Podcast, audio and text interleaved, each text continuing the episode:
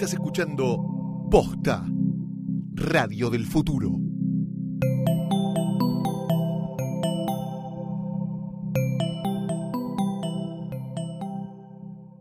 Ah, un hombre es.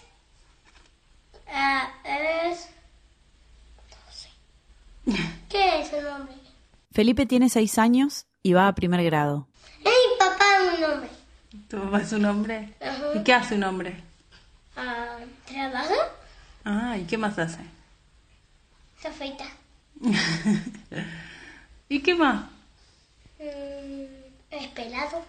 Mm, No tu papá, un hombre en general. Ah, trabaja, va a, va a su trabajo, va a buscar a sus hijos, al cole, los lleva al cole a sus hijos, los tapa, hace su casa, digo, hace su cama y hace su cama.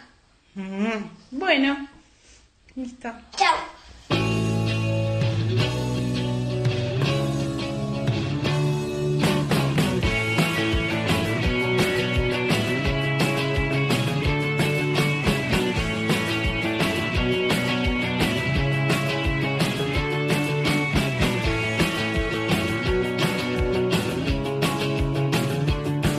Los hombres no lloran. Los hombres no son tiernos. Se aferran a su rudeza, a su camiseta, al asado, a los pibes, al picadito de todas las semanas.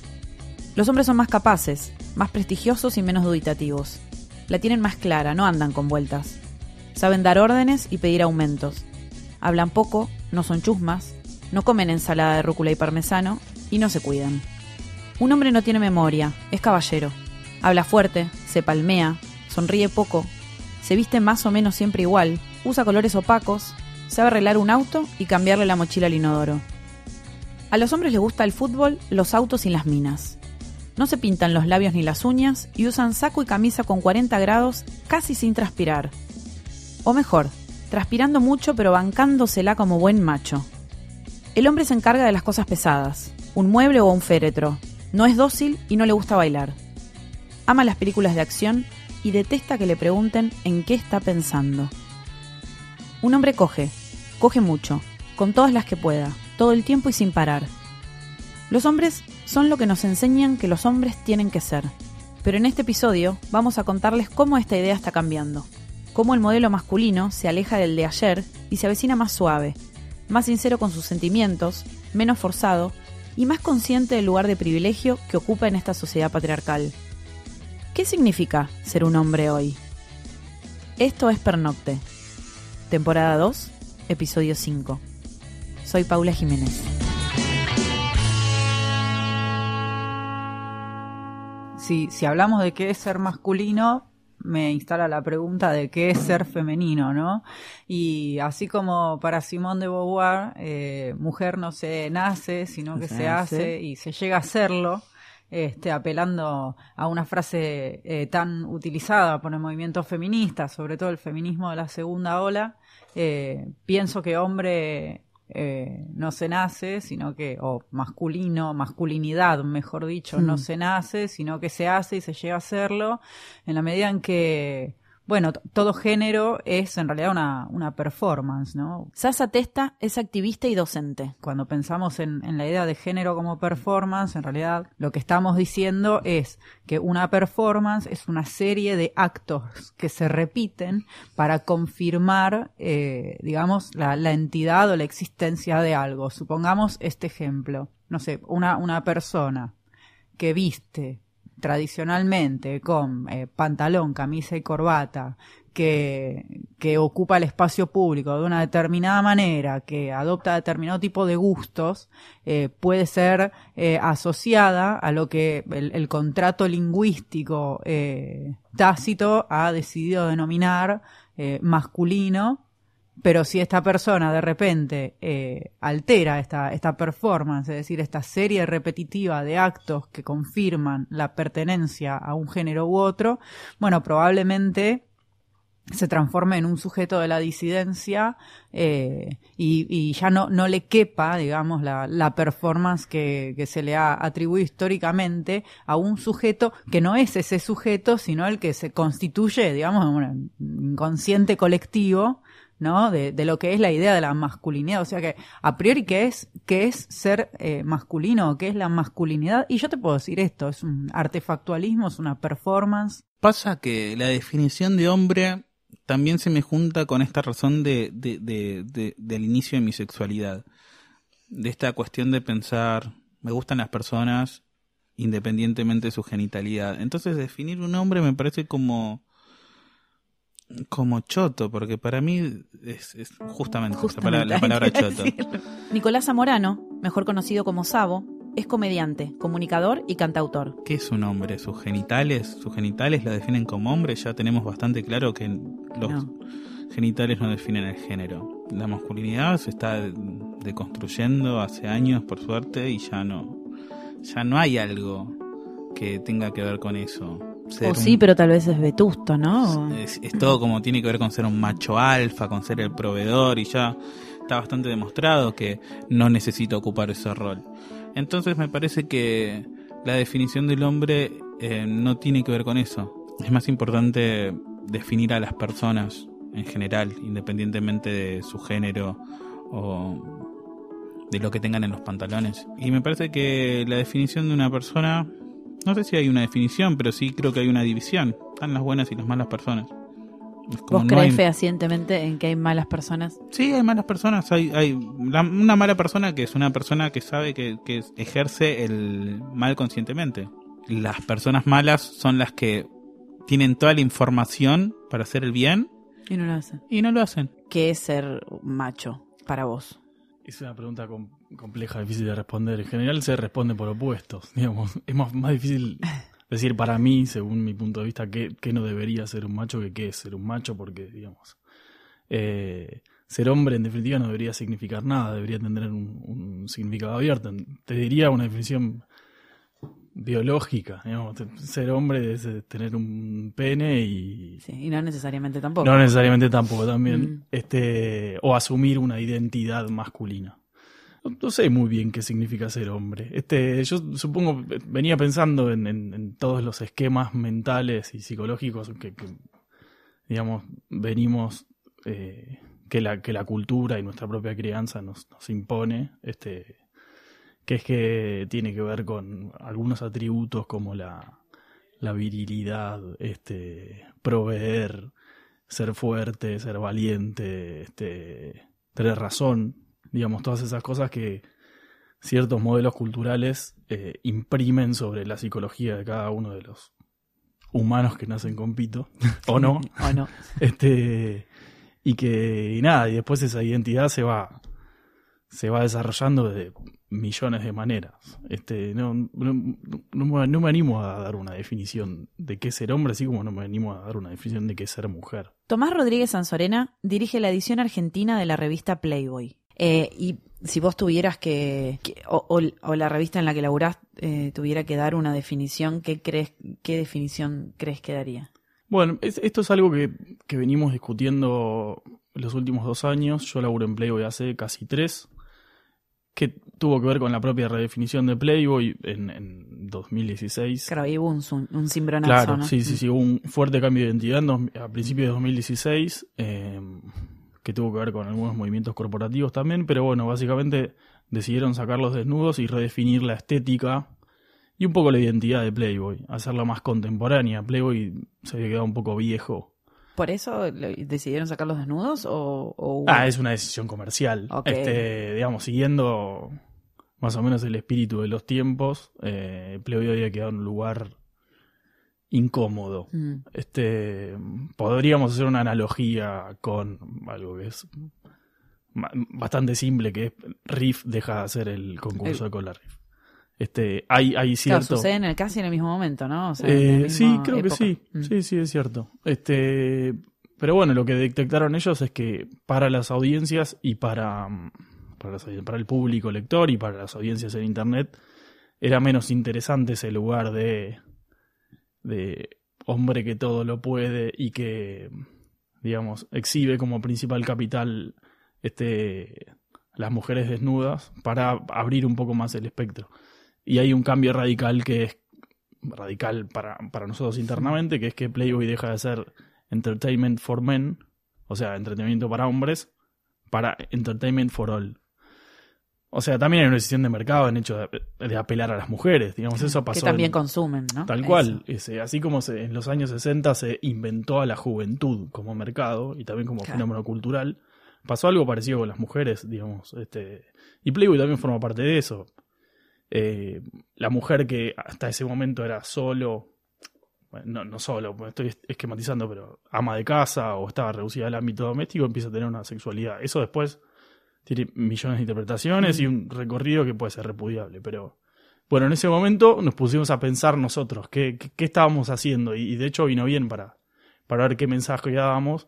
Y algunas de las cosas que aparecían era, bueno, le- nosotros le hablamos al hombre de verdad, le hablamos al, al hombre moderno. Y, es- y esa yo creo que la decisión que tomamos, que fue una ambigüedad Total. total, este, es correcta, digamos. No- es algo que también, de lo cual también se dio cuenta Benetton en algún momento, digamos. No había que hablarle a una persona en, en, especial, sino a una diversidad. ¿Qué es ser un hombre para vos?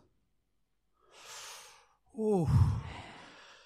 Bueno, eh, Flavio Azaro es periodista deportivo. es difícil no caer en qué es ser un hombre sin caer en eh, en la especificación de eh, que un hombre es un hombre más allá de eh, sus gustos eh, por un hombre o por una mujer. O sea, eso, o sea, vos podés ser un hombre y lo aclaro por la duda, aunque parezca una locura aclararlo, más allá de, de cuál es el sexo que te gusta. La orientación sexual. digamos, sí. Exactamente. Eso lo aclaro ante... ¿Qué es ser un hombre? Y lo que pasa que también es difícil no caer en, en- en la típica... En la típica cuestión bien, hasta te diría, futbolera barra machista de qué cosas son de hombre y qué cosas no son de hombre, pero es una pregunta rara igual, que es de hombre, yo qué sé. Pero para mí... Que difícil, che, mirá que... Podés no saber Me han preguntado cosas, ¿eh? Estoy tratando de ser eh, lo más sincero posible sin caer en, en lugares comunes, pero Mm. hay cuestiones que para mí sí son básicas para, para que yo pueda sentirme cómodo de hombre a hombre, que es poder eh, no contar las cosas que vos haces con una mujer, como primera medida. Para Soy un mí es de caballero, no cuento. No sé si de caballero, no me gustan los que cuentan. A, en mo- a modo de joda vale todo. Sí. Pero los que andan contando todo el tiempo lo que hacen con una mujer, a mí me rompe las pelotas. O sea, ya no lo consideraría muy de hombre, por así decir. Ok. Que no significa joder. La joda vale. Definamos el- joda igual. eh, podría llegar a ser eh, conversar sobre, sobre algo sexual, pero a modo de joda, que se Como en entienda. chiste, digamos. No me- a mí me molesta cuando un hombre que está en pareja, por ejemplo, habla de lo que hace con otras mujeres que no es su pareja. Si habla de lo que hace con su mujer, no me molesta. ¿Por qué Porque de última, está bien, estamos hablando de sexo que te vas a limitar a no hablar porque estás en pareja. Pero si Pero para vos entonces el que alardea ser infiel me rompe las pelotas. Para mí no es de hombre. Ser infiel no es de hombre. No, no, no, Aunque- no, ah, alardear. alardear. Serlo sí. Ser, bueno, Bueno, yo qué sé, es otra discusión. Es harina de otro costal. claro. Pero el que alardea ser infiel para mí no es de hombre. Pero podría ser no de mujer tampoco, porque tampoco me divierte que lo haga la mujer. Pero el hombre suele hacerlo más que la mina. El decir, eh, me garcho a tantas. Sí, sí, de hecho por ahí lo hacen, o sea, cuentan más de lo que hacen o viceversa. Sí, pero eso para mí no es muy de hombre. Andar contando lo que haces por fuera de tu relación. Ok, ok. Bien. Eh, ¿Qué? ¿Vos No saber de fútbol no es de hombre para mí. Mínimamente tenés que saber algo de fútbol. Si no sabes fútbol, En no esta sos sociedad. ¿eh? Sí, por supuesto. por Mínimamente. supuesto. Tu Tenés que, tenés que saber lo que es Boca, lo que es Racing, lo que es San Lorenzo. Tenés que saber más o menos. Ajá. ¿Qué es ser macho para vos? ¿Qué es ser El macho? concepto en macho. ¿Qué es ser macho? Y ser, ser macho es. eh, eh, es ser eh, un sujeto funcional al, al capitalismo, es ser también eh, un reproductor de, de la lógica de la violencia eh, capitalista eh, y es eh, ser artífice de un sistema de, de- de exclusión. Bueno, en definitiva, yo creo que ser macho es ser un pelotudo, ¿no? ¿Qué te pasa con los chistes machistas? O de, de puto, uh, qué puto, uh, mirá que come traba. eh. Yo creo que mm, nunca, nunca voy a estar del lado de, de la censura por una cuestión que no me parece inteligente. No me parece que dar, darle herramientas al que vos ubicás como tu enemigo, darle la oportunidad de usar la palabra censura, cuando sabemos el, el peso que tiene, me parece eh, un acto tonto. Eh, me parece un acto que lo entiendo, es muy sanguíneo. Vos no querés que eso no suceda más, o sea, está, está mal, tipo, representa todo lo que estoy en contra, pero al mismo tiempo le estoy dando la mejor forma de defenderse y de encontrar la gente que se ponga detrás de él. Entonces hay veces que tenés que dar como tres pasitos para atrás y buscar la forma. ¿Te encontrás riéndote de algunas cosas que después... Sí, me río de un montón de mierdas machistas. Incluso yo también lo- los hago con esa conciencia y al toque es como... Jaja, me voy teniendo- está mal, está mal. No, hay, hay, hay cosas con las que me doy cuenta que, que hago chistes y están mal y es como... No está bueno cuando se te escapa, pero está bueno que te des cuenta cuando se te escapa. Y creo que de eso se trata esta nueva conciencia de, de- del género, de estar atento, de vivimos de, de otra manera, pensamos de otra manera, estamos como con una alerta. Eh, y creo que ya, en un principio, era una alerta de, che, guarda, vas a tener quilombo por esto. Y ahora es una alerta cuando sos consciente del problema, cuando lo haces propio, cuando lo haces carne, cuando tipo pensás en, che, qué mierda esto, ahí es cuando lo pensás desde el otro lado. Ya no es porque no querés quilombo, es porque querés hacer el bien. Eh, Totalmente. yo creo que a los medios les llega la de no quiero tener quilombo con esto. Y se nota mucho eso porque se la pasan Después mandándose a cagadas. desmentir, a decir... sí, se la pasan totalmente. mandándose cagadas constantemente. Sí. Eh, entonces me parece importante pasar esa barrera y llegar a la de, che, necesito, necesito hacerlo bien porque quiero que las cosas cambien. Nosotros y Estados Unidos se ocupa de que la perspectiva de género esté presente. Hay muchos textos feministas en Playboy. Si entras a playboy.com ahora, la, la página de la casa matriz, Sí. te diría que 8 de las 10 com- columnistas que están en la sección de columnistas son mujeres y tratan temas sobre género, este, sobre la política de Trump. Ahora me acuerdo una nota de, sobre Amber Rose, que es una pornstar, reivindicando la, la marcha de las putas. Este, y, y bueno, Playboy juega con eso, digamos, con esa vertiente del feminismo que, que, que se afirma sobre su, su propia su sexualidad. Bueno, Este, ahora con la muerte del, del creador eso surgió otra vez, ¿no? Como decir, o sea, yo leía muchos que decían, bueno, eh, al final era feminista, ¿no? Eh, Sí, es difícil decir que era feminista. Sí, Sí, sí, sí, está, sí está claro que él, él se ocupó de ese tema fuertemente y si bien fue muy criticado por el feminismo, eh, habló con franqueza sobre la desigualdad entre los géneros y sobre la necesidad de, de- de liberar los cuerpos y la sexualidad y de quebrar algún tipo de hipocresía. Él, uno de los últimos textos que escribió en Pleo de Estados Unidos, que creo que fue el año pasado, fue sobre la derrota cultural del Partido Conservador, que decía algo muy interesante, que es que, esto fue antes que ganara Trump, dijo, el candidato a presidente del, del Partido Republicano es un tipo que se, se divorció cuatro veces y que nunca ocultó sus, su- sus preferencias sexuales y demás. No, reivindicando a Trump, sino diciendo dónde están los valores puritanos de, Claro, se fueron, ya no, no, ya no importa. más. Sí, sí, sí, tal importa. cual. Y en ese sentido, esa es la.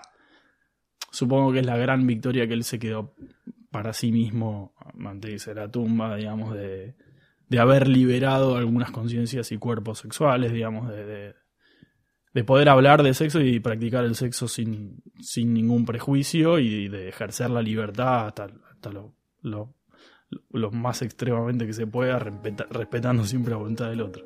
¿Qué te pasa cuando eh, estas cuestiones de, bueno, feminismo, machismo, género, etcétera, eh, se vuelven una moda? Yo creo que todo lo que visibilice es bueno. Todo lo que visibilice una problemática.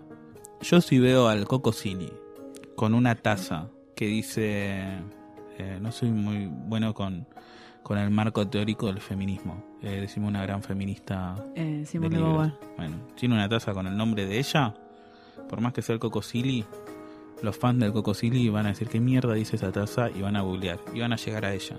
Todo me parece comunicación. No. ¿Y la mala comunicación? Yo creo que la mala comunicación depende También de sí. nosotros. Y es como una autocrítica, depende de lo que estamos adentro. Yo creo que es muy difícil porque naturalmente a las, las personas que creemos muy fuertemente en los problemas que conllevan el, el machismo y la cultura patriarcal, lo vemos tan simple. Lo vemos como... Es, es como, date cuenta, Ya amiga. está. Sí. Eh, sí, sí. Imposible revertirlo, además. que es que, que es, es- nos pone en un lugar muy sanguíneo que la verdad es que no es tan simple para, para mucha gente porque el, el mundo es un lugar horrible y para que el mundo haya llegado a ser un lugar horrible es porque está lleno de gente horrible la mayoría es gente horrible. Nosotros tenemos cosas horribles en las que ni pensamos. Que nosotros estemos acá sentados, llenos, rodeados de equipos hechos por gente que sufrió un montón para unir cada Sí, tornillo. nuestra ropa, inclusive. Sí, nuestra ropa, el celular, acá, por donde estás escuchando esto, ¿sabes? Está la gente que le está pasando mal uniendo piecita por piecita para que vos escuches este podcast. Eh, entonces también hay que tener conciencia de eso. Es como muy del granito de arena. No, no, no hay cambios tan bruscos. Es como es muy frustrante eso porque nosotros lo vemos tan simple y es como, dale, tan difícil de convencer a la mayoría. Pero si fuera, si fueran tan simples los cambios, tuvimos ocho años una presidenta mujer, no tenemos aborto, no tenemos aborto legal, seguro y gratuito. Lo pienso también como una cuestión de, de por qué hay un papa argentino. ¿Por qué hay un papa argentino? Yo la verdad, yo siento que comandamos una cuestión progre cuando fuera el matrimonio igualitario que se contagió por toda Latinoamérica y, y que el si papá hu- vino a frenar todo y eso. si hubiera habido un eh, una ley de aborto eh, legal, seguro y gratuito en Argentina, se hubiera propagado de la misma manera. Y yo creo que perdían el continente. Yo me acuerdo, me acuerdo, vivía en Devoto. Devoto es un barrio muy tranquilo, salvo porque tenía un tren que pasaba por la puerta. Pero es un barrio bastante silencioso, la parte donde yo vivía. Y me acuerdo de esos, esos gritos como si fueran un gol de ese día que me desperté con mucha resaca. Y levantar la persiana y pensar quién mierda está jugando y después prender la tele y ver que la gente gritaba en la calle porque teníamos un papa argentino. Y después que me llame mi vieja por teléfono, ¿viste lo de Francisco? Y yo nunca tuve una relación muy de hablar de mi sexualidad con mis viejos, sino como, bueno, cuando tengo un novio se los presento, pero no me rompan las pelotas. No hubo un, un comunicado de prensa, che, siéntense, les voy a contar. Claro. algo. Ah, no, no sucedió No, eso. no sucedió, no. Bien. Eh, y, y me acuerdo de tener como un momento de clara homosexualidad, eh, viajar en taxi, que mi vieja me llame para contarme la gran noticia. Y yo decirle, mamá, ese tipo me quiere muerto. Y cortarle el teléfono. Todo porque obviamente un, un- un acto dramático de supuesto. psicomagia. Y después mirar por la ventana. Todo de psicomagia. Eh, pero, nada, muy difícil todo. Somos un país muy católico, muy tanguero, una cuestión de Sí, sí, muy futbolero. muy futbolero. eh, como que el, el- el machismo ese mm, más fuerte nos entra por muchos lados al mismo tiempo. ¿En qué notas que hay machismo dentro del fútbol? ¿Dentro de un partido de fútbol o dentro del fútbol No, como, del, el- como del algo? mundillo del fútbol, digamos. Y es jodido escuchar a una piba hablando de fútbol. ¿Por qué? No te entra rápido. Eso me parece que es machista de movida, porque si Sí. te cuesta que te entre... Sí. Porque, porque es mujer. De- de- o sea, directamente una mujer. Ah, yo te cuento lo que me pasa a mí. sí, obvio, obvio. Pero trasciende la mujer, pero se agranda porque ahora me vas a entender. A mí me cuesta escuchar a alguien hablando de algo si no entiende mucho de la materia. Vayamos al fútbol, que es lo que vos me preguntás. Para mí, si vos no jugaste ni siquiera una vez al fútbol, pero no hablo de jugar con tu papá un pateo, jugar un campeonato, un sábado a la mañana, levantarte, saber lo que es comerte un pelotazo con frío, saber lo que es que a un compañero le estén saliendo las cosas mal, saber... No puedes hablar de fútbol. Podés hablar, pero no te voy a respetar. Yo, yo, seas hombre o seas mujer. En general, en el 90% de los casos, digo 90 porque antes podía decir en el 99, ahora digo 90 porque la mujer se ha incluido mucho más en el fútbol de un tiempo a esta parte, en el fútbol jugar, no en el fútbol Sí, la práctica, digamos. Claro. Mm. Yo valoro el que opina de fútbol y sabe jugarlo medianamente. No te hablo de que tuviste que haber jugado en la primera de Sacachispa o en la primera de Boca. O en- Haber jugado, haber entendido lo que es participar de un equipo de fútbol con las vicisitudes que tiene el fútbol y con la pasión que genera el fútbol. En general, las minas no juegan al fútbol. En general. Sí. Entonces, en general, cuando una mina habla de fútbol, yo caigo en la generalidad que es juzgar y la juzgo como que no sabe de fútbol porque no jugó. Si la piba me dice que jugó al fútbol, ahí la respeto. Si no, no la respeto. Si la piba o el pibe, ¿eh? No sé, para mí el fútbol es como, es como una mentira inmensa. ¿Viste? Me parece que son un. Bueno, ahí está como la cuna de la de fútbol, cuna del, del macho del es el jugador es de el juego de fútbol. que Sí, se las quiere garchar a todas y que, que, que- que quiere, se quiere enfiestar con una. Cuando, e- ese es el prototipo, Sí. calculo, de. Es un personaje que. Que no, no, no va con mi. Con tu onda. de- No, para nada. No tengo amigos que juegan al fútbol. No tengo amigos de fútbol. Ah, ok. Oscar Fernández es peluquero y creador de Rojo. No, no sé si es excluyente, pero tampoco me atrae, no, no hay una pulsión que, que- que- que me atraiga a tener ni siquiera un contacto. Con el único jugador de fútbol que tuve contacto fue con Martín Palermo, que era muy fan de Soda Stereo, y me acuerdo que ha venido a los shows de Soda, y Gustavo me lo ha presentado, eh, y, y él decía que a él le, eh, lo trataban de, de- Decía que él escuchaba eh, Soda Stereo en la concentración y los demás compañeros le decían de todo, porque todos escuchaban cumbia, entonces lo trataban de como de gay. Sí. ¿no? Sí, Eh, sí, sí. En su momento. Y a Gustavo le causaba mucha gracia y valoraba mucho eso, que él defendía su postura y que escuchaba Soda Stereo en las concentraciones y que los demás, porque escuchaba eso, le decían, Le hacían era- bullying. le hacían bullying, Claro, claro. La imagen del macho, ¿no? O la imagen de, de, qué sé yo, del, del, del típico hombre. Está en los cortes de pelo también. eh, Cada vez menos. cada vez menos. Bueno, te quería preguntar eso. ¿Cómo, ¿Hace cuánto que vos estás laburando en, en el mundo de, de la peluquería y cómo fue cambiando? ¿Cómo fuiste viendo que cambió? Sí, yo básicamente más que en el mundo de la peluquería empecé a trabajar directamente en el mundo de la moda, que está un poco más distante que el mundo de la peluquería, ¿no? Eh, y la transformación fue muy lenta y al día de hoy creo que eh, se está viendo lo que nosotros pretendíamos en los 90, 25 años después o 20 años después. Con lo cual podemos decir que Buenos Aires es una ciudad bastante retrógrada, ¿no? Y bastante quedada y, y- y- y llena de prejuicios y llena de un montón de, de valores absurdos y, y que tienen que ver un poco con todo eso de ese machismo Mm. eh, eh, Sí, recalcitrante que está. imbécil, insoportable y Mm. que la mujer con pelo largo hasta la cintura, que es una cuestión, que es una, una- una cultura más que nada latina Mm. y, y no, no, y como tener la mujer, no, viste, no, no me corto el pelo porque mi marido no me deja, pero si el pelo corto es lo más sensual y lo más lindo que hay. ¿Por Total. qué no? Porque tu marido es un celoso, es un machista y no quiere que otros tipos Claro. te piropeen. Pero claramente es así, ¿eh? No es que... No, no, sí, es exactamente así. Entonces, eh, al trabajar en el mundo de la moda, que está un poquito más distante de lo que, lo que sería la peluquería en sí, eh, pude tener algunas aristas que me han llevado más directo a encontrarme con pibes que sí podían acceder a determinados looks, determinados cortes, determinada fantasía. Trabajar con músicos, con artistas de rock, con, con actores, con diseñadores de moda, con modelos. Eso me daba un poco más de apertura para poder lograr lo que quería.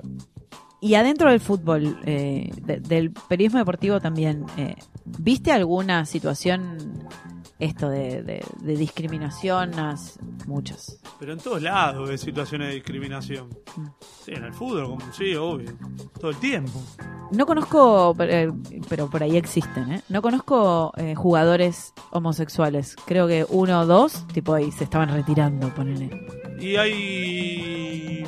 Que, que existe la típica, se dice que este es puto. Ah, ahí está. Pero. Pero no lo que dicen lo hayan reconocido, hay, te voy a decir la verdad, yo no conozco ningún caso. Que el tipo diga abiertamente Soy gay. eh, soy gay, que vaya a un programa y hable como gay, como lo que es, o sea, no tiene sí, sí, sí. no no hay, yo no no recuerdo ningún caso. Sí sé de algún caso de un jugador que fue, encaró a todos sus compañeros y le dijo, "Soy puto."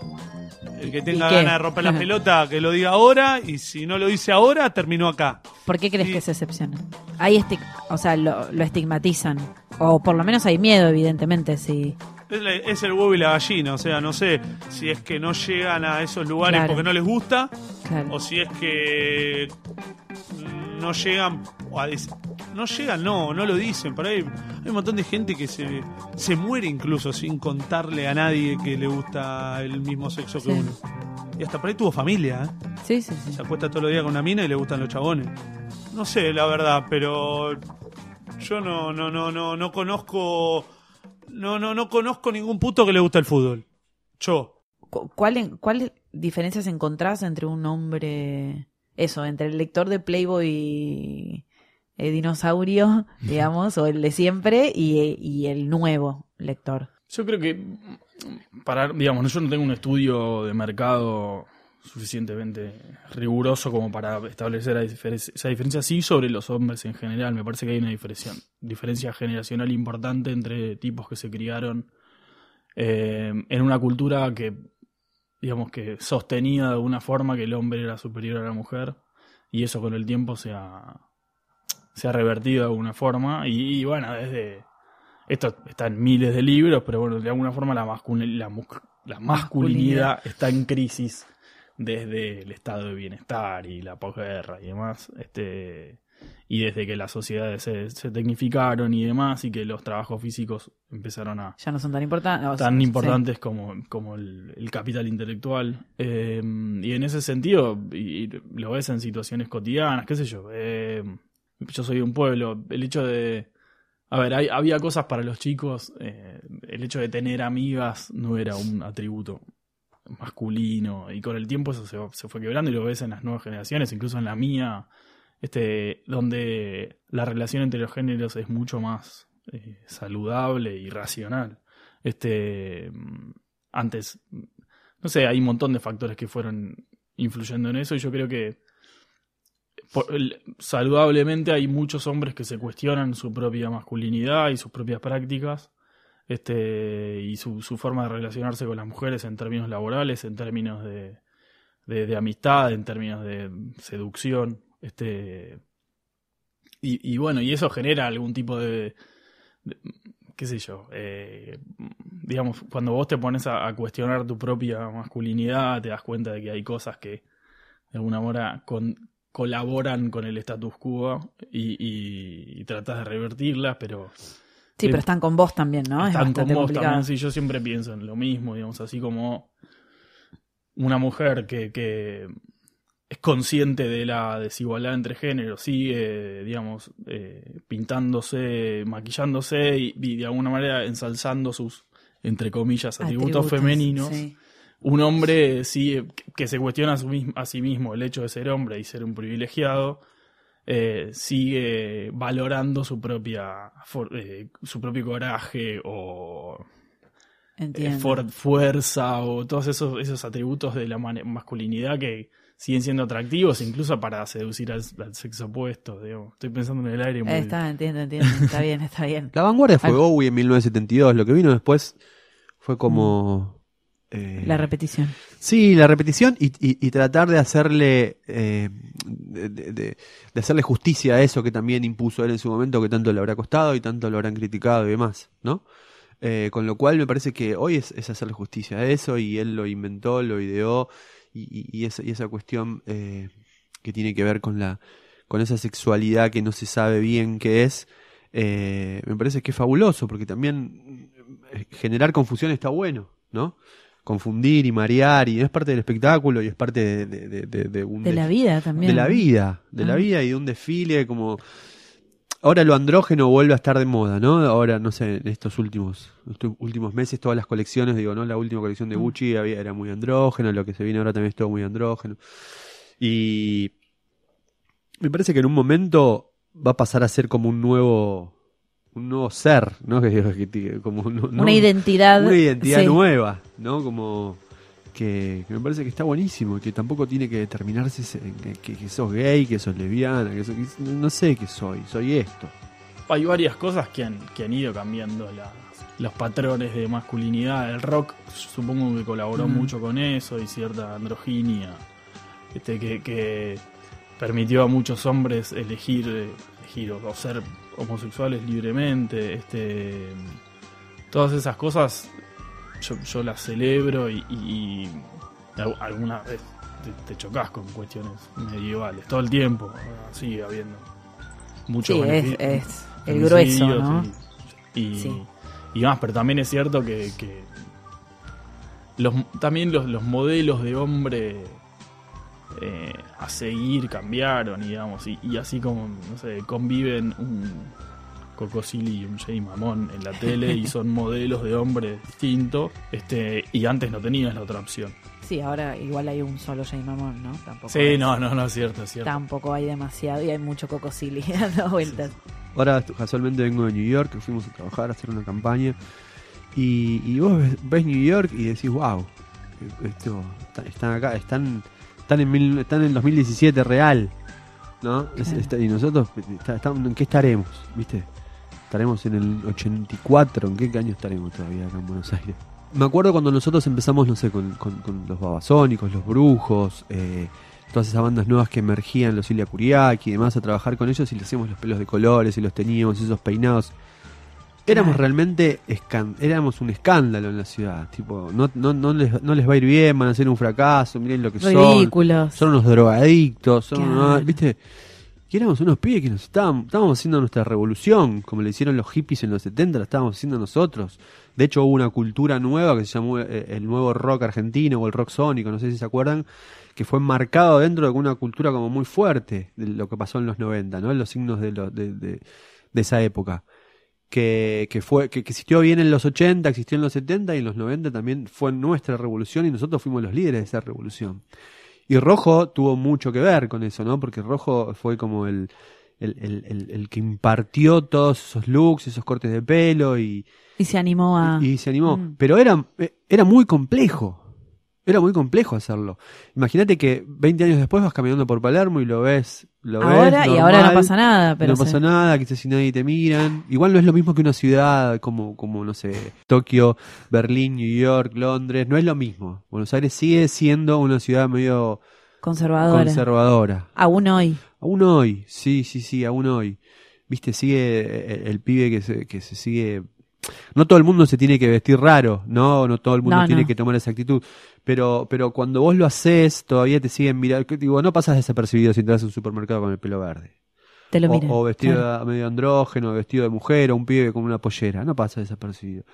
En otra ciudad como en New York, nadie te mira. Pero nadie. O si te miran, te miran hasta para decirte algo agradable. ¿Y por qué crees que pasa eso?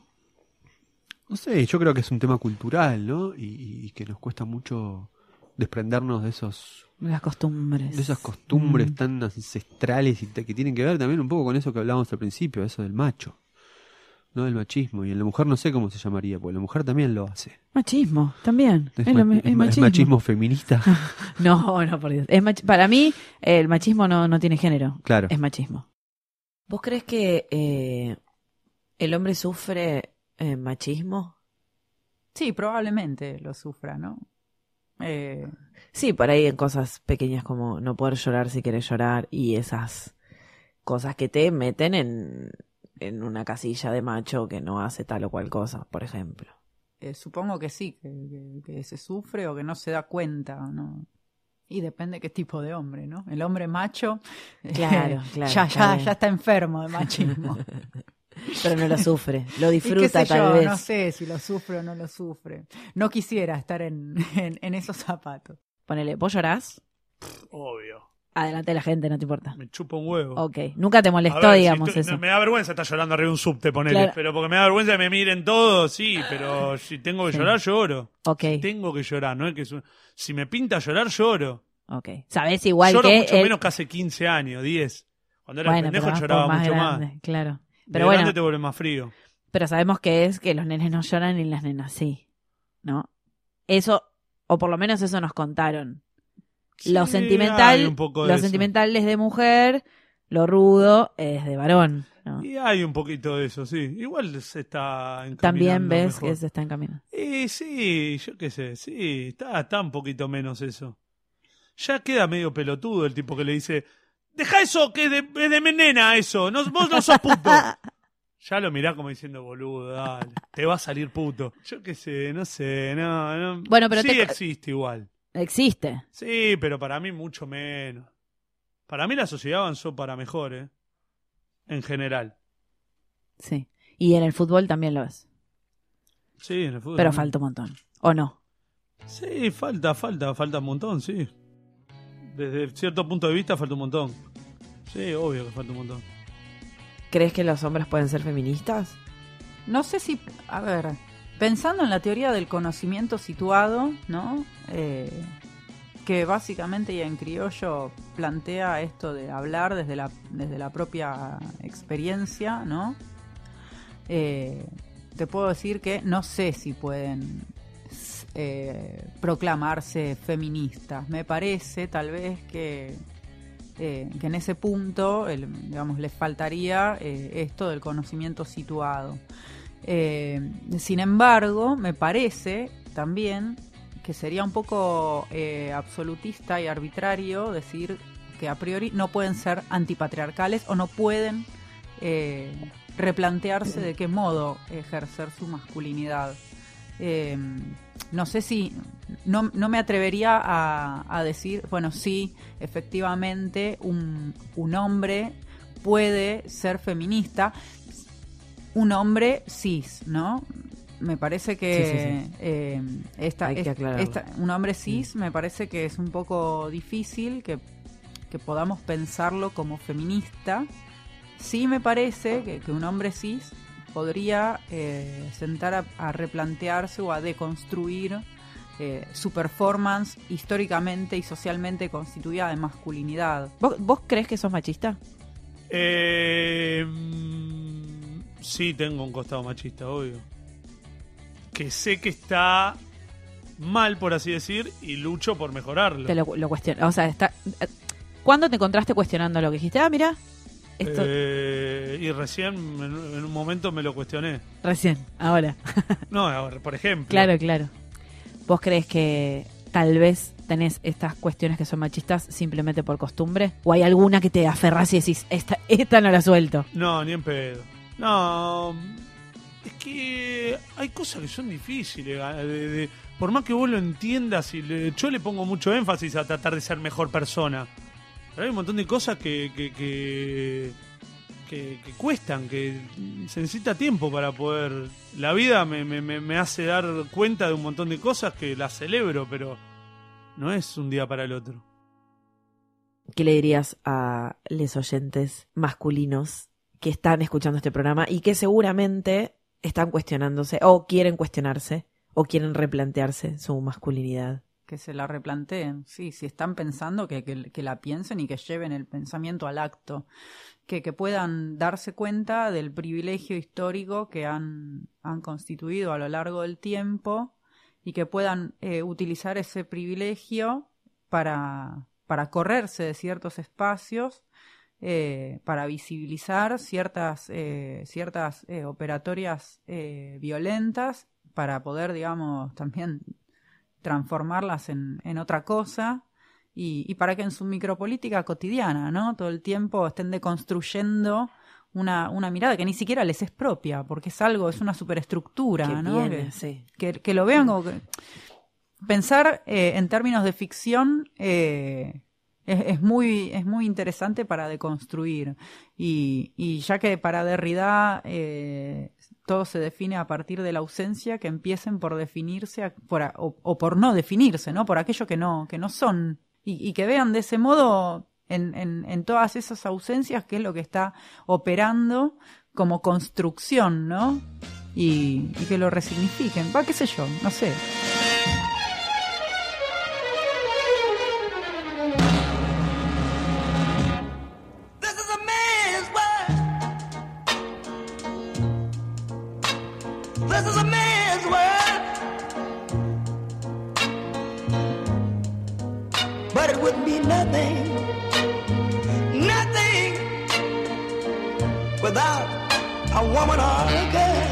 Este episodio fue producido por Andrea Kukier, Luciano Banchero y yo, Paula Jiménez.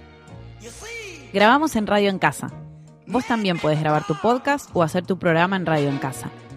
Escribiles a info@radioencasa.com. Escucha todos los episodios de Pernocte en posta.fm y la app de Posta o suscríbete en Spotify, iTunes o tu aplicación favorita.